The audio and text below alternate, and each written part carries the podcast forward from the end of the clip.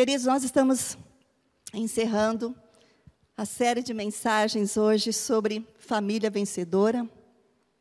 Ao longo deste mês de agosto, o pastor Euler ministrou aos nossos corações sobre como ser uma família vencedora. E ele baseou essa palavra na vida de Noé. Então, nós vimos que Deus, ao criar o homem, ao criar a humanidade, ele ficou feliz quando criou, mas depois a perversidade entrou no coração da raça humana. O caos entrou na, no mundo por causa do pecado. E Deus se arrepende de ter criado o homem. Mas houve um homem que Deus se alegrou. E Deus decidiu por fim a toda a raça humana. Mas a Bíblia diz que Deus mostra benevolência na vida de Noé. Quem era Noé? Vamos ali na palavra do Senhor em Gênesis capítulo 6, de 9 a 10. Nós vamos descobrir quem era Noé. Esta é a história da família de Noé. Noé era um homem justo, íntegro, entre o povo da sua época. Ele andava com Deus. Noé gerou três filhos: Sem, Cão e Jafé. Então, o pastor Euler, dentro desse, dessa temática, é, família vencedora, na parte 1, ele falou para nós sobre a salvação da sua família, como Noé agiu para salvar a família, como Noé agiu para resgatar a sua família, e como nós temos que agir para resgatar a nossa família, como Noé lutou pela unidade da sua família, e também como não desistir da nossa família. Você pode, é, você que está nos assistindo, participando do culto online, você pode é, recorrer a essas mensagens no nosso Spotify da igreja e também no nosso canal. Esses, esses quatro episódios da nossa mensagem. Obrigada, meu filho amado. E hoje, queridos, nós vamos para a quinta parte da mensagem, nós vamos finalizar família vencedora. E eu quero conversar com você rapidamente também, né, Marquinhos? Hoje tudo rapidinho, né? É, família onde todos servem a Deus. Vamos falar comigo? Família onde todos servem a Deus. Queridos, de acordo com o relato bíblico, a humanidade entrou numa perversidade. Mas mesmo num mundo cheio de perversidade, cheio de corrupção, cheio de imoralidade e falta de temor a Deus, ainda Deus deseja e é possível que eu e você tenhamos e mantenhamos uma comunhão íntima com Ele. Assim como Noé, Deus viu a Noé e salvou a vida dele, a sua família, assim também nós.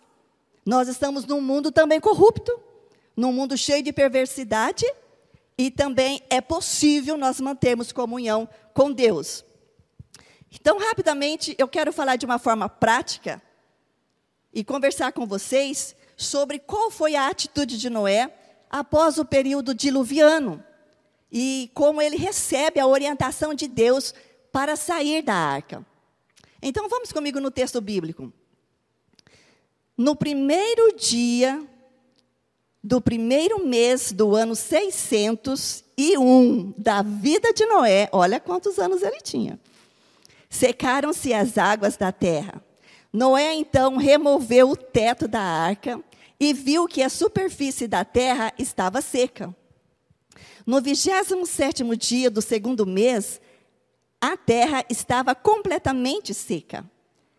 Então Deus disse a Noé: saia da arca. Você e a sua mulher, seus filhos e as mulheres deles. Faça que saia todos os animais que estão com você. As aves, os animais grandes e os animais pequenos que se movem rente ao chão. Faça-os sair para que se espalhem pela terra e sejam férteis e se multipliquem. Então Noé, Noé saiu da, da arca com sua mulher, seus filhos e as mulheres deles, e com todos os animais grandes, todos os animais pequenos que se movem rente ao chão e todas as aves. Tudo que se move sobre a terra saiu da arca, uma espécie após a outra. Olha que lindo. Quando eu estava meditando nessa passagem, eu fiquei assim, como é que Deus é maravilhoso e especial, né? Até para sair da arca, Deus deu a orientação e tinha que sair tudo certinho, bonitinho. Animal com animal, primeiro Adão, depois o, Adão, o Noé com a esposa, depois os filhos, né? E os animais, e foram saindo assim bonitinho. Queridos, quando começou o dilúvio, Noé tinha 60, 600 anos. E nos capítulos anteriores de Gênesis, nós vemos que quando Deus falou para Noé que ele ia destruir a terra com o dilúvio, Deus falou assim: daqui sete dias eu vou mandar chuva torrenciais e vou acabar com a humanidade. Então Deus falou quando ia começar o dilúvio. Mas Deus não falou para Noé quando ele iria acabar com o dilúvio. Olha só, a fé e a paciência de Noé e a confiança de Noé ao Deus dele. Então ele entra na arca. Então, de acordo com, o texto, nós vemos que Noé ficou dentro daquela arca aproximadamente mais de um ano dentro da arca. Queridos, e Deus então dá a, a orientação para ele como sair da arca. Ele saiu bonitinho com toda a sua família. Agora imagina eu e você. Nós estamos num atropelo dentro da nossa casa. E aí Deus pede para nós, Deus dá uma direção para nós fazermos alguma coisa e a gente mete os pés pelas mãos. O filho mete os pés pela mão, ou a esposa ou o esposo não recebe, não não cumpre aquela orientação clara do Senhor. Quando Noé abre a porta da arca, né, ali da parte de cima, ele percebe que a terra estava seca e não totalmente seca. E aquilo não fez com que ele fosse afoito sair. Pô, vou sair. Ai, não aguento mais. Mais de um ano dentro dessa arca, eu vou sair. Uh -uh. Noé espera a orientação exata de Deus. Aí Deus fala: sai. Queridos, que eu e você possamos receber e esperar do Senhor a orientação para tudo que você for fazer. Então vamos continuar com o texto. O que, que Noé fez mais depois que ele saiu da arca? Que é onde eu quero basear a nossa conversa hoje. Gênesis 18, 20 diz o seguinte: Edificou Noé um altar ao Senhor. E tomou de todo animal limpo e de toda ave limpa e ofereceu holocausto sobre o altar. Neste momento, queridos, Noé, ele fez o primeiro culto doméstico no novo mundo. Olha só. Noé ali, então, ele constrói, edifica um altar ao Senhor, ele dedica aquele altar a Deus como um sinal de gratidão a Deus, a sua devoção a Deus, e Deus gostou.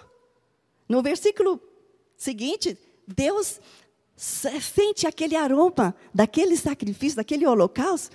E aí Deus fala: faz uma aliança. Eu não vou mais acabar o mundo, destruir a humanidade mais como eu fiz. Olha só, aquele, aquele altar que Noé construiu fez com que Deus fizesse uma aliança com ele. Mas o que é mais interessante também é que Noé, ele construiu, ele edificou esse altar antes dele construir a sua própria casa. Ele construiu o altar ao Senhor antes de plantar uma vinha.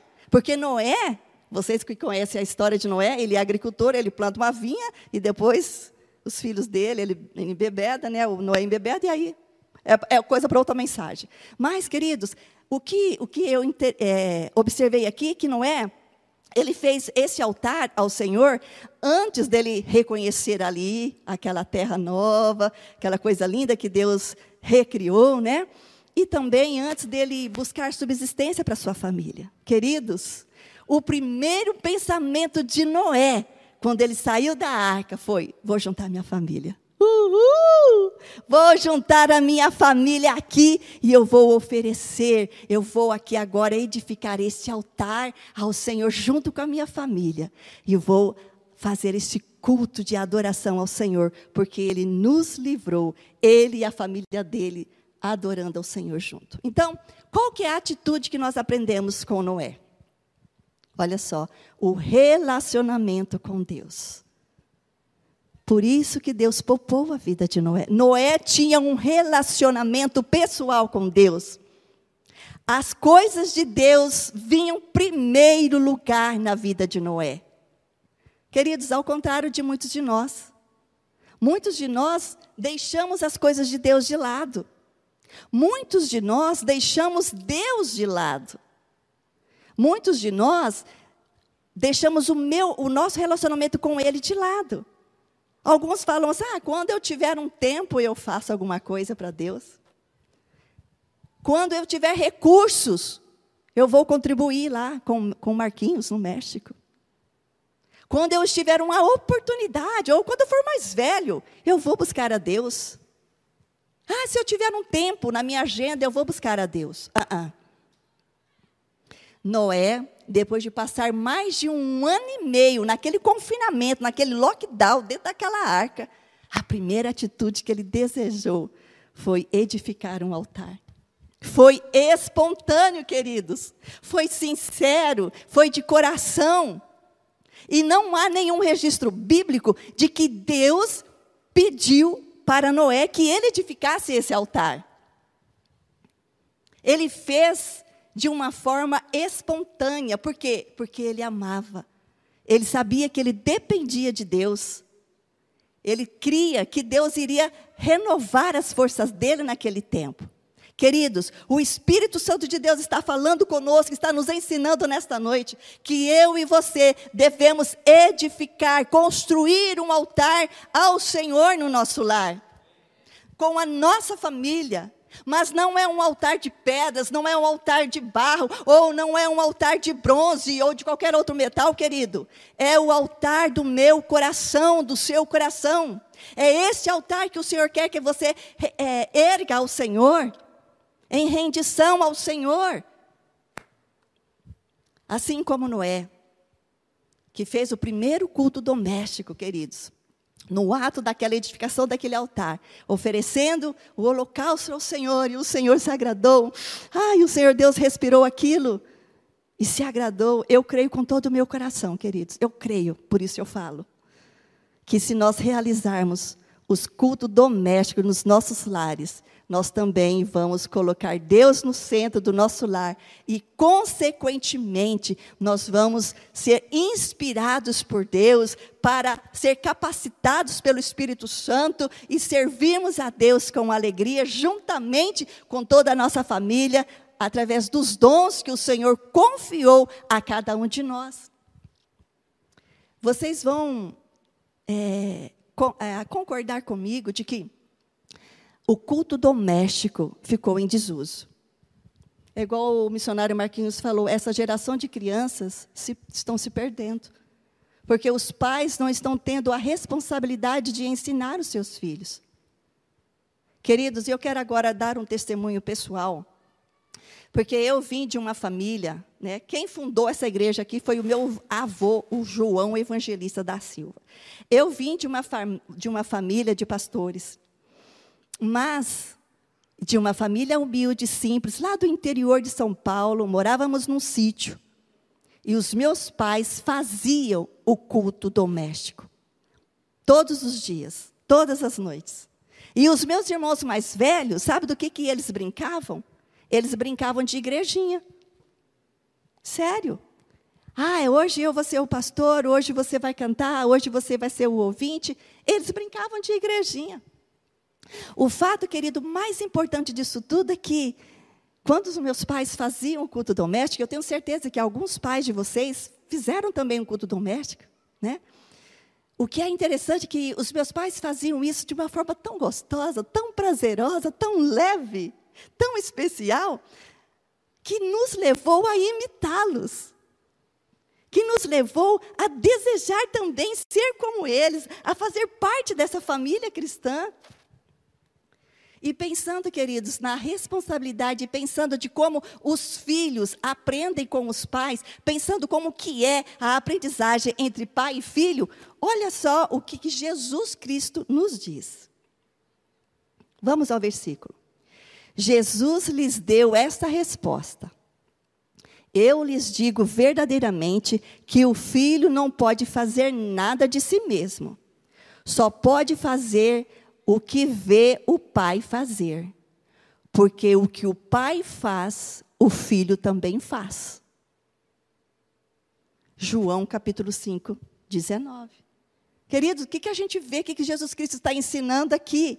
Ele, como Filho de Deus, o Verbo encarnado, 100% homem, mas 100% Deus, ele fazia o que o Pai fazia e aquilo que o Pai pedia para ele fazer. Esse versículo nos mostra, querido, como pais, a responsabilidade que nós temos diante de Deus e diante da sociedade, da formação moral, formação social e principalmente a formação espiritual de nossos filhos. Nós temos que fazer ser é, aquilo que nós ensinamos de uma forma que dê exemplo aos nossos filhos. Nós temos que ser exemplo para aqueles que estão no nosso lar, na nossa casa. Eu converso com alguns pais que desejam que os filhos cresçam e sirvam na igreja. É o desejo de cada pai. Mas eu percebo também que os, esses próprios pais não estão empenhados em servir a Jesus. Não se dispõem a servir a Jesus nos ministérios, nos dons que Deus confiou a eles. E pensando nisso, olha só o que, que o, o sábio Salomão nos ensina a respeito de como nós temos que educar os nossos filhos. Provérbios 22, 6. Eduque a criança no caminho em que deve andar, e até o fim da vida não se desviará dele. Queridos, Salomão está dizendo aqui: eduque a criança no caminho. Não está dizendo eduque a criança o caminho. Não está dizendo eu estou apontando, filho, ó, vai para a igreja. Filho, vai para aquela igreja, ou não vai para aquela igreja. Filho, faça isso, porque senão Deus vai te castigar. Filho, não faça isso. Ah, ah. Salomão está falando, eduque a criança no caminho. Isso diz respeito, você, pai, está junto, está no caminho. Está tendo alegria, está com os seus filhos, está ali no caminho. Está ensinando a palavra de Deus. Está trazendo o filho à igreja, mas o filho está vendo você aqui, adorar ao Senhor, servindo ao Senhor. Eles estão de olho em vocês, assim como nós estávamos de olhos dos nossos pais. E o que que deu? Nós crescemos nesse ambiente maravilhoso e hoje toda a nossa família serve ao Senhor. Queridos, com a graça do Senhor, isso é pura graça de Deus, pura graça de Deus. Aquilo que começou com uma brincadeira lá na, na roça, na nossa família, brincando. O Espírito Santo viu a sinceridade do nosso coração e falou: Yes, esse tem um coração que ama Jesus. Não foi fácil, queridos, mas nós permanecemos. Todos da minha família estão no caminho do Senhor e servindo ao Senhor. Eu me alegro de servir ao Senhor como pastor auxiliar aqui na igreja, ajudando o pastor Euler, meu esposo. Eu me alegro de servir ao Senhor com os meus filhos, que estão no ministério de louvor. Queridos, mas talvez você possa estar pensando assim: ah, pastora, mas na minha casa só eu tenho Jesus, só eu sou cristã. Ou talvez você possa estar pensando assim: o meu esposo não é cristão, a minha esposa não é cristã, os meus pais não são cristãos. Como que eu vou fazer o culto doméstico na minha casa? Preste atenção, queridos. Antes de você desejar construir o altar ao Senhor na sua casa, o Senhor deseja que você construa este altar no seu coração. Primeiro no seu coração, o altar do seu coração. Ou seja, um relacionamento com Deus, a intimidade com Deus, você que está aqui hoje. Deus deseja isso, que você construa este altar no seu coração. E o altar, querido, diz respeito à adoração, esse altar diz respeito à adoração diz respeito à rendição, diz respeito à obediência a Deus, à entrega a Deus, diz respeito a confiar nele, diz respeito a colocá-lo no centro da sua vida. Isto que é construir um altar ao Senhor, assim como Noé. Noé dedicou toda a sua fé ao Deus. Ele sabia nesse Deus que, pode, que ele poderia confiar. Nós, a palavra do Senhor diz que nós não vivemos por aquilo que nós vemos, mas por aquilo que nós cremos. É o nosso Deus, querido. A nossa fé está em Cristo Jesus. É este altar que Deus dessa noite quer reconstruir ou restaurar na sua vida, na sua vida, para depois você, na direção do Espírito Santo, uhul, edificar este altar dentro do seu lar, junto com a sua família realizando o culto doméstico, querido. E ali, nesse ambiente, ah, no culto doméstico, adorar o Senhor, amar ao Senhor, ler a palavra, orar ao Senhor de uma forma tão especial, de uma forma tão leve, tão prazerosa. E caiu em desuso o culto doméstico. E isso, e isso, querido, dá certo. Isso dá certo. Eu quero dar agora rapidamente uma, uma orientação prática para os jovens. Jovens, jovens, adolescentes, você está aqui. De repente você veio de uma família que, é, que só você é cristão. Como que eu vou realizar o culto na minha casa? Primeiro, edificar o altar do seu coração. Segundo, pede a direção do Espírito Santo como desenvolver isso. Fale, pai, mãe, eu posso ler a palavra do Senhor com você? Com você, não para você, com você. Eu posso orar com você? Você vai sentir se ele vai aceitar ou não. Se eles bloquearem, não quis, beleza, mãe, obrigado. Continue orando para que o Espírito Santo mova aquele coração. Tenha a iniciativa. Você que é jovem, que já faz parte de um lar cristão, totalmente cristão, mas que ainda não está desenvolvendo o culto doméstico na sua casa, você também pode fazê-lo. Não espere vir isso do seu pai ou da sua mãe, porque você faz parte desse lar cristão, dessa cultura do céu. Alguém tem que ter a iniciativa. Agora, você que tem um esposo que ainda não é cristão, ou a esposa que ainda não é cristã, você vai poder falar assim, meu amor, não sei do jeito que você chama ele, né? Ou meu querido, ou meu gordinho, ou meu magrinho, não sei como é que você chama. Você fala assim, eu posso ler a palavra de Deus com você? Vai, queridos, na direção do Espírito Santo. Se ele aceitar, conquistou o coração. Se a pessoa não aceitar, continue orando, para que o Espírito Santo esteja falando. O fato é que você tem a responsabilidade, assim como eu, de edificar o, o altar ao Senhor dentro da nossa casa, dentro do nosso lar. Mas, infelizmente, nós mesmos colocando, colocamos alguns obstáculos para praticar o culto doméstico na nossa casa. E eu quero falar só de alguns, porque hoje está bem corrido. Primeiro obstáculo que eu elenquei aqui foi: nosso tempo é corrido. Não é verdade? Não é um obstáculo? O meu tempo é corrido. Lá em casa tem cada um horário. Os meus filhos vão de manhã para a escola, depois é aquela correria. Eu não tenho tempo. Não tenho tempo de, de fazer o culto doméstico. Outro obstáculo. Tenho vergonha. Ah, eu acho que eu peguei alguém aqui, hein? Eu tenho vergonha de fazer o culto doméstico. Ah, eu tenho medo de alguém rir de mim dentro da sua casa. Eu tenho medo, eu receio de, de falar errado. Eu tenho vergonha. Este é um obstáculo na, da mente. Outro obstáculo, fadiga do dia a dia. Ai, chega o final do dia, eu não aguento mais. De manhã já trabalho, depois do, almoço, vou para a faculdade, volto, já estou acabadinha. Quando viu, já, já passou o dia na fadiga, depois já passou a semana, depois passou o mês, passou o ano, e ninguém iniciou o culto doméstico. É um obstáculo. Outro obstáculo, não sei explicar a Bíblia. Ah, isso é coisa para pastor, não sei explicar. Aliás, eu nem entendo a Bíblia. A pessoa pode falar assim: eu não sei, eu não sei explicar. Queridos, a Bíblia por si só, ela se explica. É você abrir a Bíblia e ler E o Espírito Santo vai conduzindo, o Espírito Santo vai ensinando.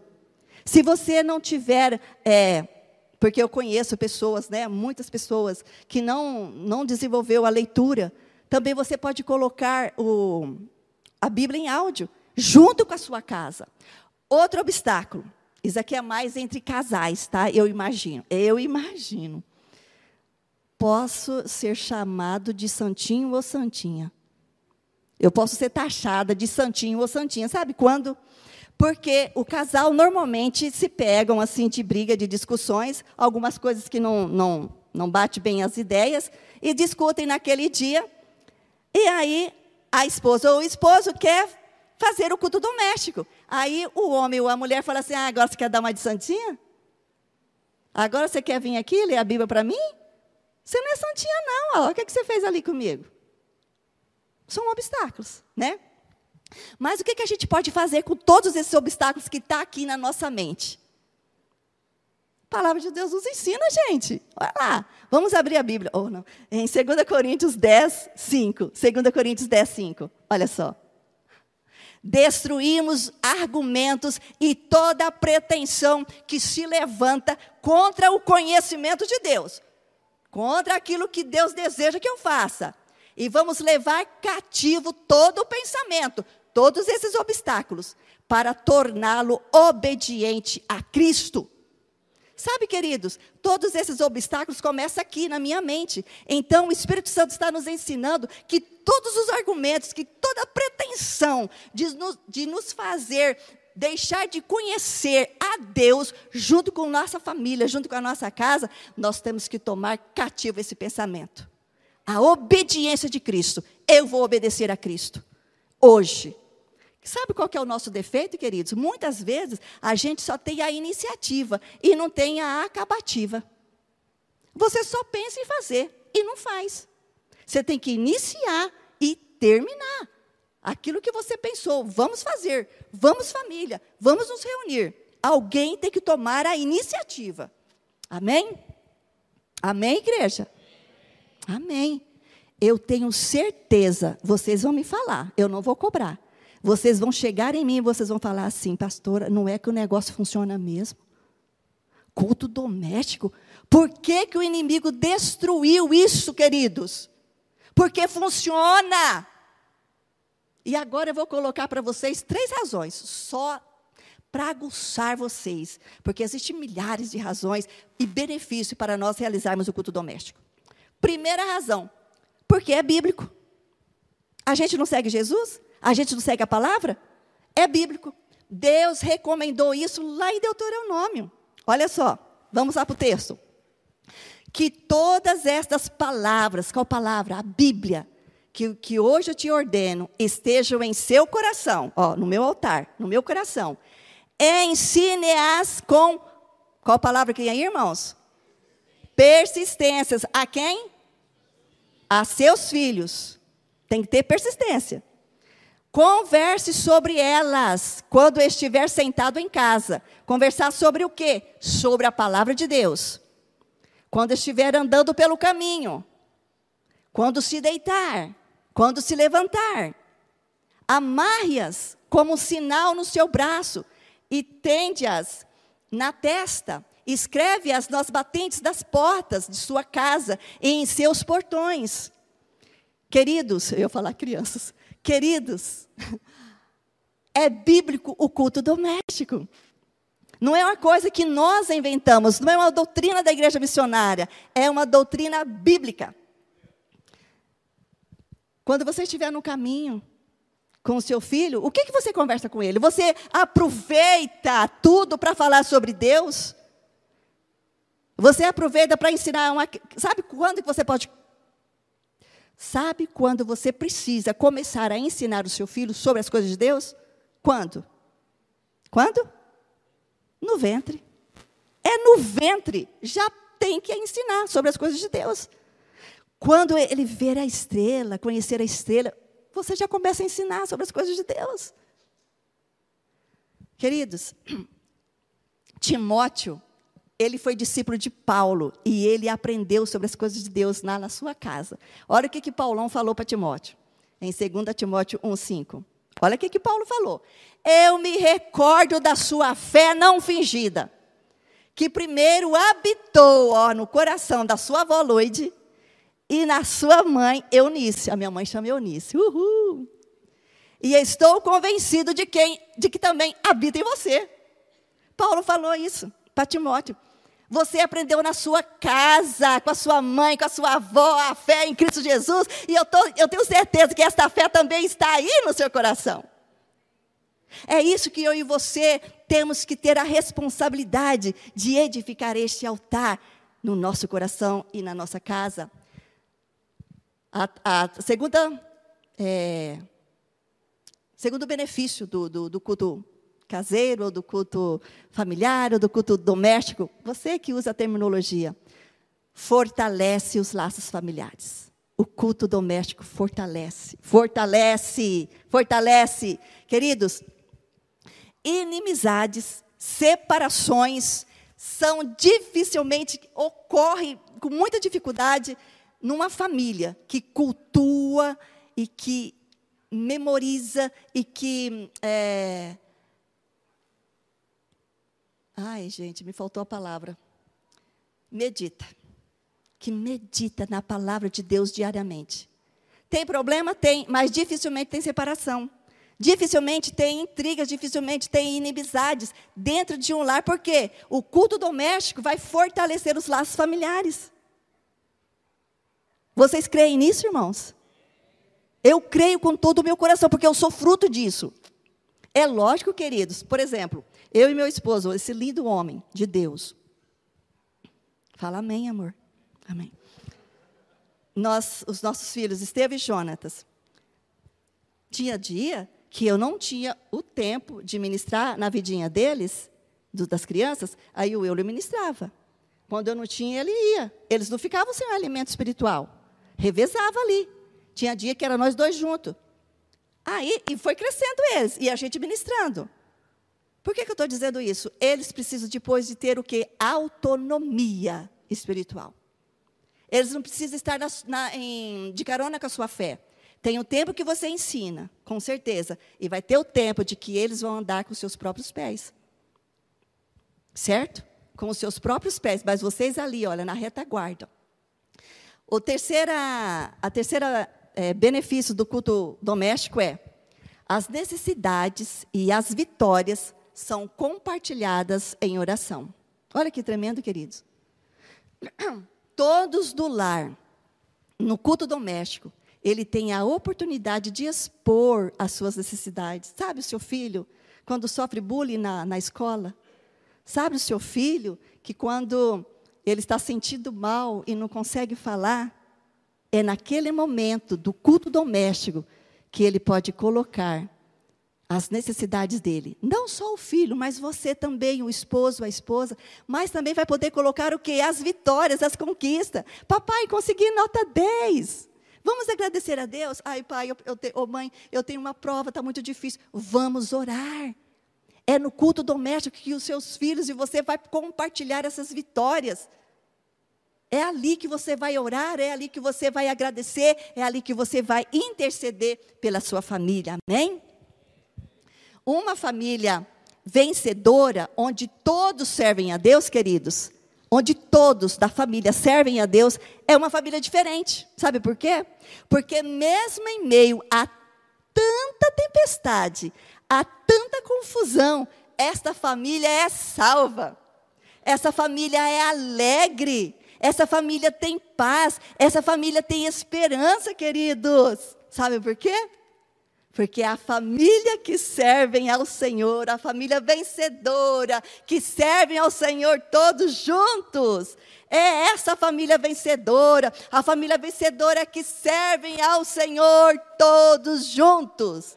Eu não vou servir ao Senhor sozinha, eu e a minha casa serviremos ao Senhor. E isso vai ser possível quando você celebrar o culto doméstico na sua casa, queridos. Amém? Queridos, nós estamos vivendo num mundo caótico, num mundo difícil, onde os valores familiares estão sendo relativizados. Não é verdade? Mas nós, como cristãos, como filhos de Deus, nós não podemos negociar o que é inegociável.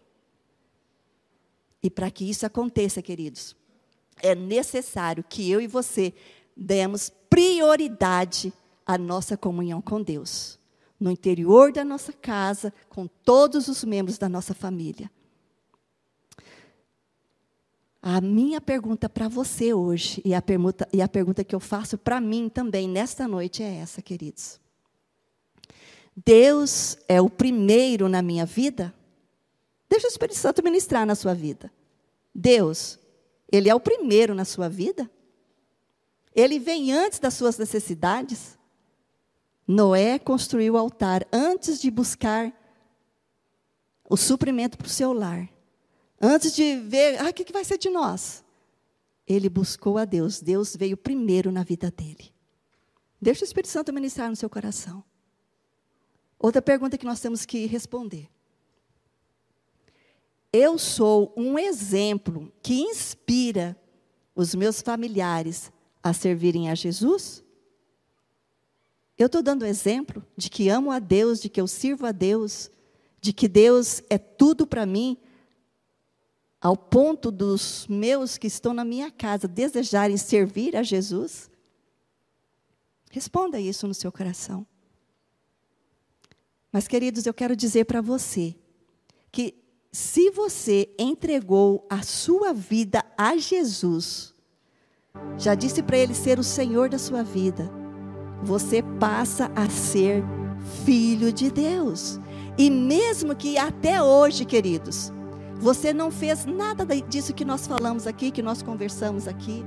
Se você ainda não inspirou a sua esposa, ou o seu esposo, ou os seus filhos, ou os seus pais a amarem a Deus, a servirem a Deus, Deus espera de você um verdadeiro arrependimento neste momento. Que o Espírito Santo esteja ministrando nos nossos corações. Talvez isso aconteceu por falta de, de segurança Talvez até porque por comodismo ou por falta de fé, ou talvez porque você aprendeu assim. Você não, você deixou Deus de lado. Você não construiu o altar do seu coração a Deus. Queridos, confesse hoje a Ele as suas falhas, assim como eu também. Confesse a Ele as suas negligências.